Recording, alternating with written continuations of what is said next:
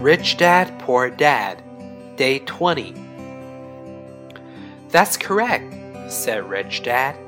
Instead of admitting the truth about how they feel, they react to their feelings and fail to think.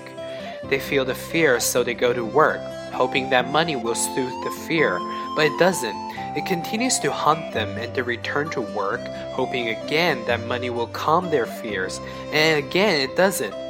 Fear keeps them in this trap of working, earning money, working, earning money, hoping the fear will go away.